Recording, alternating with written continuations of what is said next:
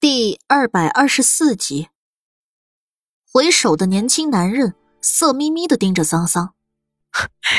美人儿，庆阳城什么时候来了这么个美人儿？繁星脸色一冷，把桑桑挡在后面，隔开男人的视线。滚！臭丫头，你知道小爷是谁吗？年轻男人跳下马车，用高高在上的姿态。环视了一圈周围围观的百姓，你们来说，小爷是谁？燕大公子好。围观的百姓纷纷拱手行礼，生怕反应慢了会被这个纨绔子弟抽上一鞭子。燕大公子洋洋自得的看着繁星：“你现在知道小爷是谁了？还不快给小爷滚开！”繁星面无表情的站着不动。你是谁与我无关，我只知道我家小姐要我护着的人，谁动，谁死。好你个臭丫头，居然敢对小爷这么横！燕大公子抽出腰上的长鞭，朝着繁星就甩了过去。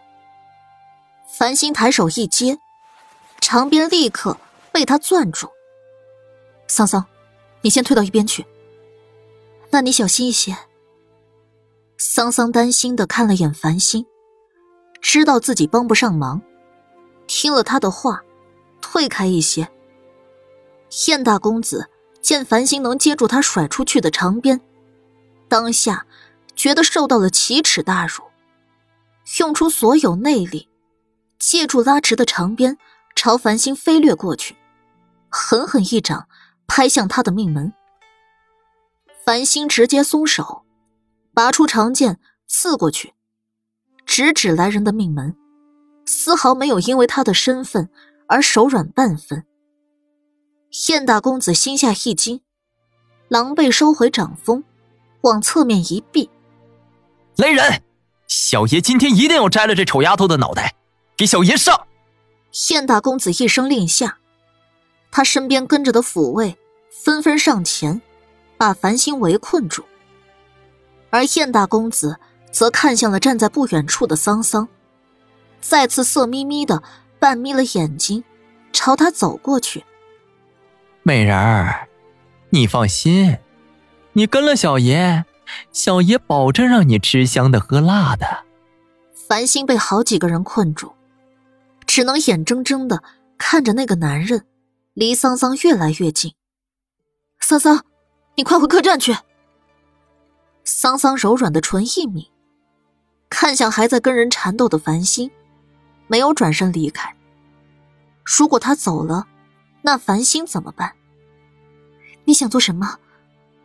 桑桑后退一步，警惕的盯着燕大公子。美人儿，只要你愿意跟小爷走，小爷马上让人放了你那丫鬟。燕大公子轻佻的朝桑桑伸手。想要在他光滑的脸上摸一把，桑桑避开。燕大公子摸了个空，顺势向前一掠，抓住桑桑纤细的胳膊，一拉一扯。来吧，小美人儿，小爷一定会好好疼你的。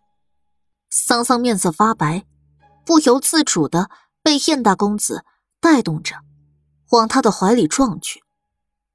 就在桑桑吓得大惊失色的时候，一个石子从人群中击飞而来，正好击在燕大公子的手腕上。咚的一声，燕大公子吃痛，下意识松开抓着桑桑的手。桑桑不像苏黎跟繁星那样会武，他柔柔弱弱的，压根没办法自己站稳。就算燕大公子已经松了手。他还是朝着他的怀里栽去。如果被这个纨绔子弟占了便宜，他还有什么脸面再见到那人？想到这儿，桑桑闭上眼睛，眉眼间全是绝望。这时，浮生掠出人群，伸手抓住桑桑的胳膊，把他扯向自己，嗅着来人身上熟悉的气味桑桑欣喜的睁开眼，对上的虽然只是面纱，他却恍若能透过面纱看清楚里面的一鼻一眼。呃，是谁打小爷？谁干扰了小爷的好事儿？燕大公子捂着被石头击中的手腕，怒目扫向一身黑衣、戴着面纱斗笠的浮生。在见到自己看中的美人被浮生拉着手后，顿时气得火冒三丈。你也不去打听打听，小爷可是燕家的大公子，燕家知道吗？当今皇上最宠幸的燕贵妃，便是我。浮生掩在面纱下的脸依然淡淡的，却忽的抬手，指尖夹着的石子朝着叨叨不停的燕大公子击去。这一回，击中的是他那张嘴。几乎在发出“咚”的那声的同时，血水顺着他的嘴缝流出来，大概是牙齿断了几颗。燕大公子立刻捂着嘴，知道眼前这人不好惹。但他是谁？他在这沁阳城怕过谁？一抬手，恨恨的指向浮生。你给小爷等着，等着！有本事就在这别走，小爷一定要将你剁碎了喂狗！放完狠话，转身朝自己的马跑去。那几个围困繁星的人，见到自家少爷要跑，哪儿还敢多留？谁也没再恋战，纷纷上马，朝着来路跑去。燕家的人走了，有几个好心的百姓。上前劝道：“你们呐，还是快些走吧，燕家得罪不起，是会死人的。”劝完也不敢再多留，赶紧各自散开。浮生松开桑桑，看了眼走过来的繁星：“你们快回去。”桑桑迎上浮生的视线：“你呢？”“我若不想露面，没人可以寻到我。”浮生说完。飞身掠走，桑桑下意识追了几步，可眼前哪还有他的身影？繁星看着浮生离开的方向，又看了眼桑桑。你方才在找的人是他。桑桑被繁星戳中心事，脸颊一红，多了丝女儿家特有的娇媚。突然，他像是想起什么。抓住繁星的胳膊，问道：“你知道他是谁，对吗？如果我想找他，我要怎么做，他才会出来见我？”繁星看了眼桑桑：“你跟他不会有可能。”一字一句，说的斩钉截铁。桑桑张了张嘴，脸上的绯红瞬间消了下去。为什么？繁星抿着唇，不打算再说什么。他能劝的都已经劝了。桑桑如果执意要飞蛾扑火，他无权干涉。见繁星不打算再说，桑桑抿唇：“那我们回去吧。”刚才那名纨绔子弟放下过狠话，还会带着人再来。繁星点头。跟桑桑一起往客栈方向走，才走了没几步，迎面就碰上了苏黎跟莫连锦。见繁星身上的衣服被割破了几道口子，苏黎眉头一皱：“你跟人打斗过？”繁星点点头，还没等他解释，一阵比刚才还要躁乱的马蹄声远远传来。没一会儿。去而复返的燕大公子，领来了最少有三十人。骑在马匹上的，依然是他燕家的人。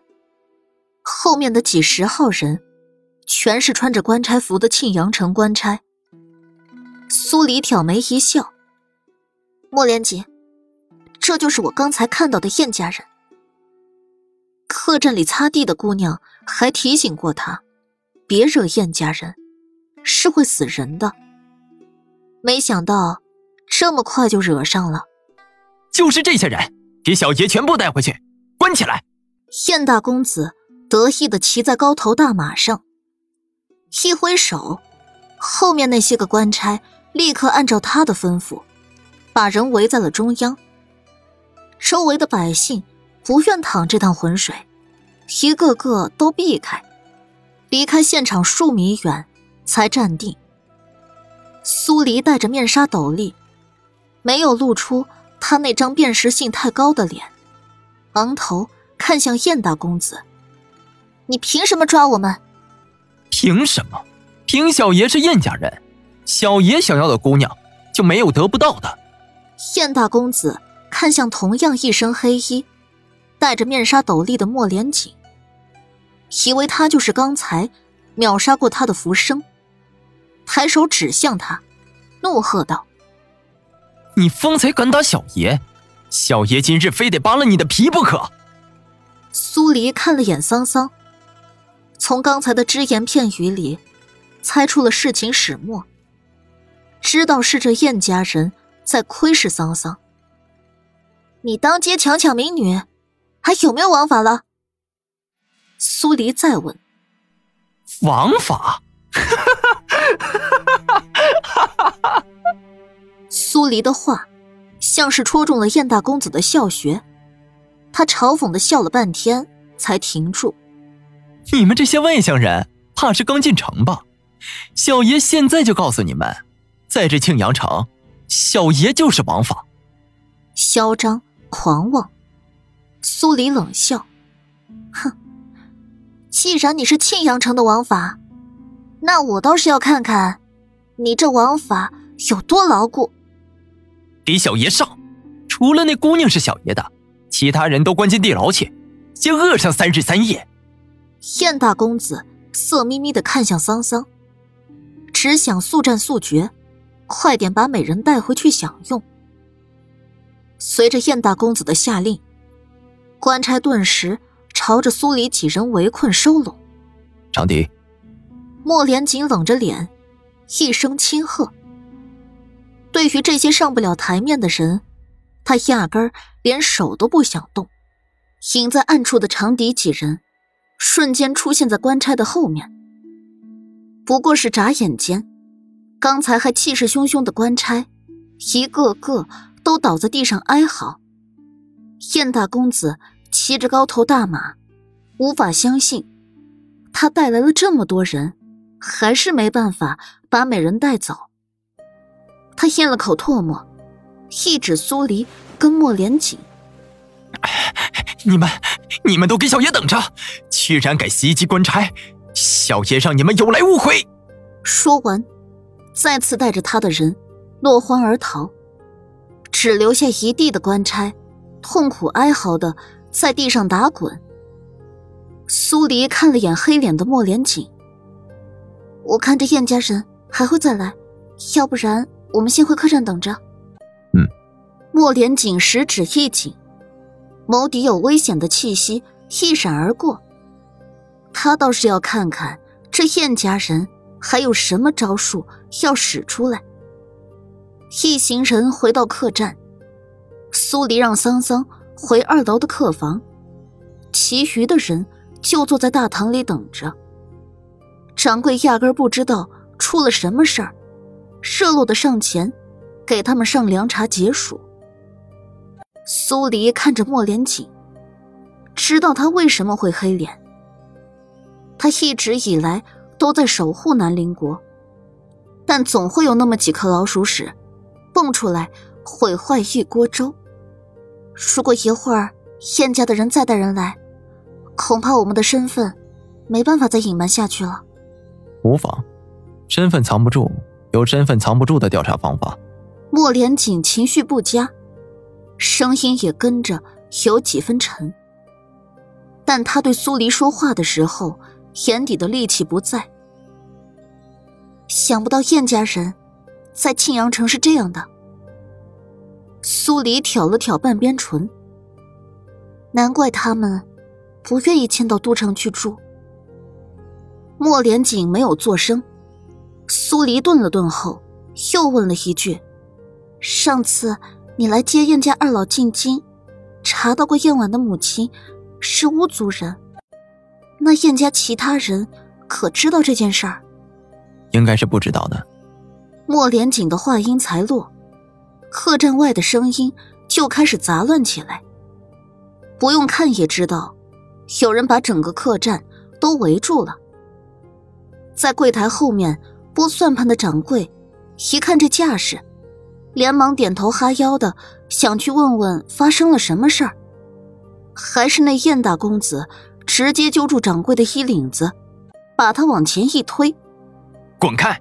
小爷现在心情不爽，只想见血。”掌柜被推倒在地，跑堂的小二立刻上去把他扶了起来。两人哆嗦着不敢再上前。就站在角落，眼睁睁的看着燕大公子大摇大摆的入内。